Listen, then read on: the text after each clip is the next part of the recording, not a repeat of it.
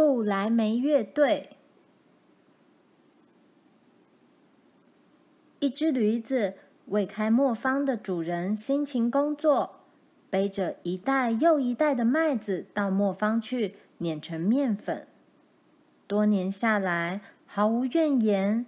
如今他年纪老了，体力衰退了，工作量也变少了。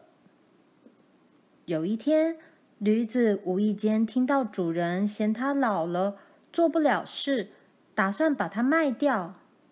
驴子觉得自己多年的忠心，却换来主人的绝情，于是决定找机会逃走，过自由的生活。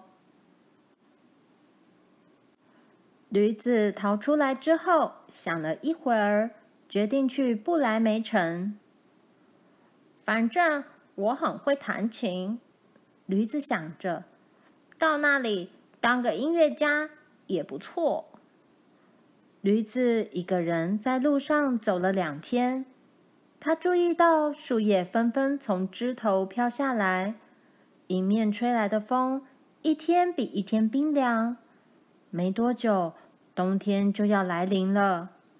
没有同伴的驴子走在秋风中，显得很孤单。这一天，驴子发现一只猎犬躺在地上，哀伤地嚎叫着。驴子走过去，问猎犬发生了什么事。主人嫌我老了，没力气追捕猎物，竟然打算把我射死。哼，我干脆逃跑了。猎犬回答。驴子听了之后说：“你拒绝别人安排的命运，鼓起勇气离开不知感恩的主人，这样很好呀。为什么要哭呢？”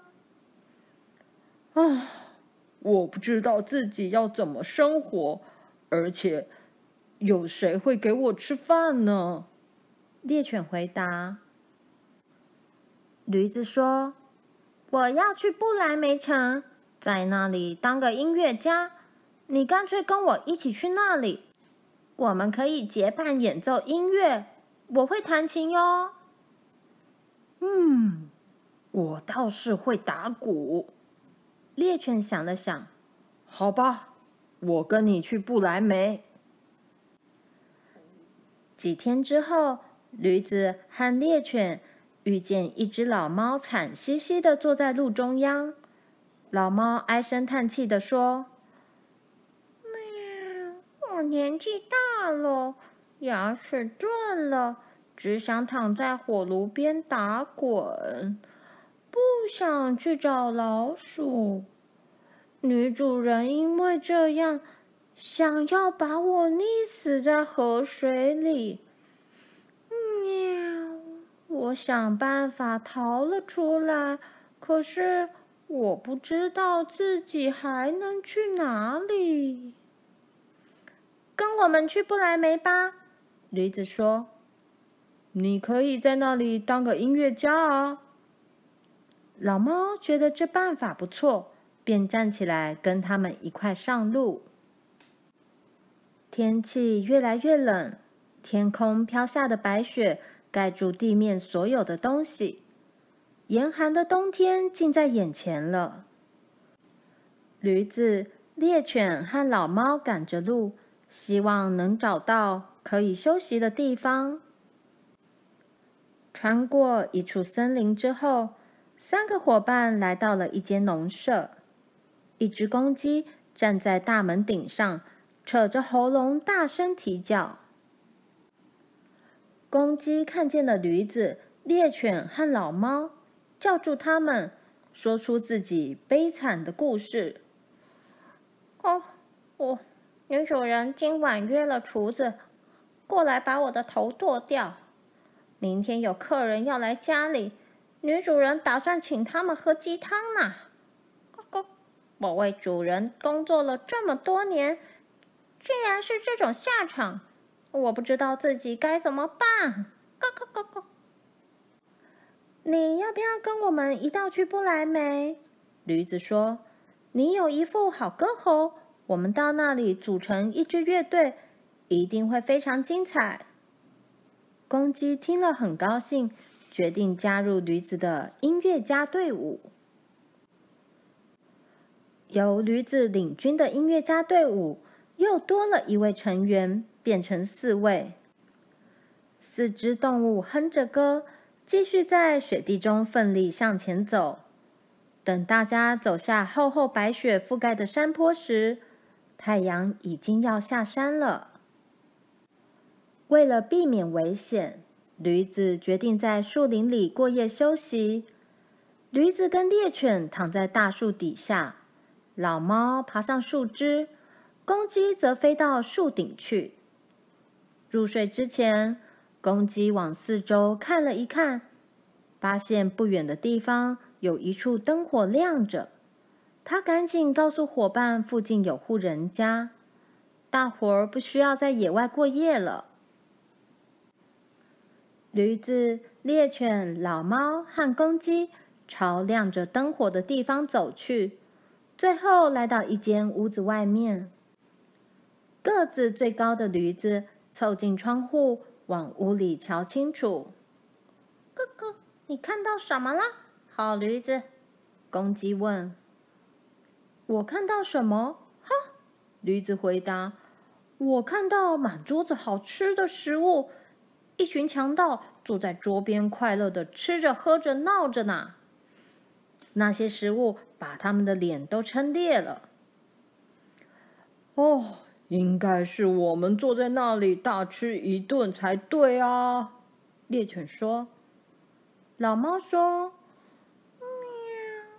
走得又饿又累，我们干脆想办法把强盗赶走，用那些食物喂饱我们的肚皮。你们觉得如何？”四只动物靠过来，商量出一个计划。驴子用后腿站着，把前脚搭在窗子上；猎犬跳到驴子的背上，老猫跳到猎犬的背上，公鸡再飞到老猫头顶上。四只动物叠起了罗汉，它们同时发出各自最恐怖的声音：驴子嘶鸣，猎犬猛吠。老猫狂喵，公鸡咯咯。屋里的强盗乍听到窗外的恐怖嚎叫声，看到窗外奇形怪状的剪影，吓得以为什么妖魔鬼怪要进屋了。所有人争先冲出门，逃进树林去。四只动物进屋，在桌子边坐下来，开心的吃着美味的食物。明亮的烛火温暖大家的心，仿佛过圣诞节一样。等大家吃饱了，他们把烛火熄掉，各自找角落睡觉。驴子睡在肥料堆上面，猎犬靠着后门躺下来，老猫在熄掉的炉火边缩起身体，公鸡则飞到屋顶梁上。躲在树林里的强盗首领注意到屋子里的亮光熄灭了，要一个手下回去查看。那名强盗悄悄走进屋子，想点火看清楚四周。他把老猫灼灼的黄眼睛当成煤炭，拿起细稻草戳过去，反而被发怒的老猫一爪抓伤。强盗冲向后门。猎犬跳起来咬住他的腿，强盗好不容易挣脱了猎犬，一拐一拐的跑过庭院，又被睡在肥料堆上的驴子用后蹄狠狠的踢了一脚。公鸡此时也在屋顶上尖声啼叫：“咕咕咕，咕咕咕咕。”强盗回到树林，气喘吁吁的。对首领说：“呃，老天呐，屋子里有个恐怖的巫婆，她用长指甲刮花了我的脸，某个东西咬了我的腿，一个黑色怪物在院子里用木棒揍我，竟然还有一个法官坐在屋顶上，对我大叫：‘把这恶徒抓去砍头，我死都不要再回那屋子去了。首领听了，立刻带着其他强盗连夜离开。原本要到不来梅当音乐家的四个伙伴，决定在这里住下来。他们把屋子整理干净，让它更有家的感觉。几个月过去，屋子前的空地长满嫩绿的新草，一朵朵黄花点缀其间，好看极了。驴子、猎犬、老猫各自拿出乐器，搭配公鸡的歌声。用音乐来欢迎春天的来临。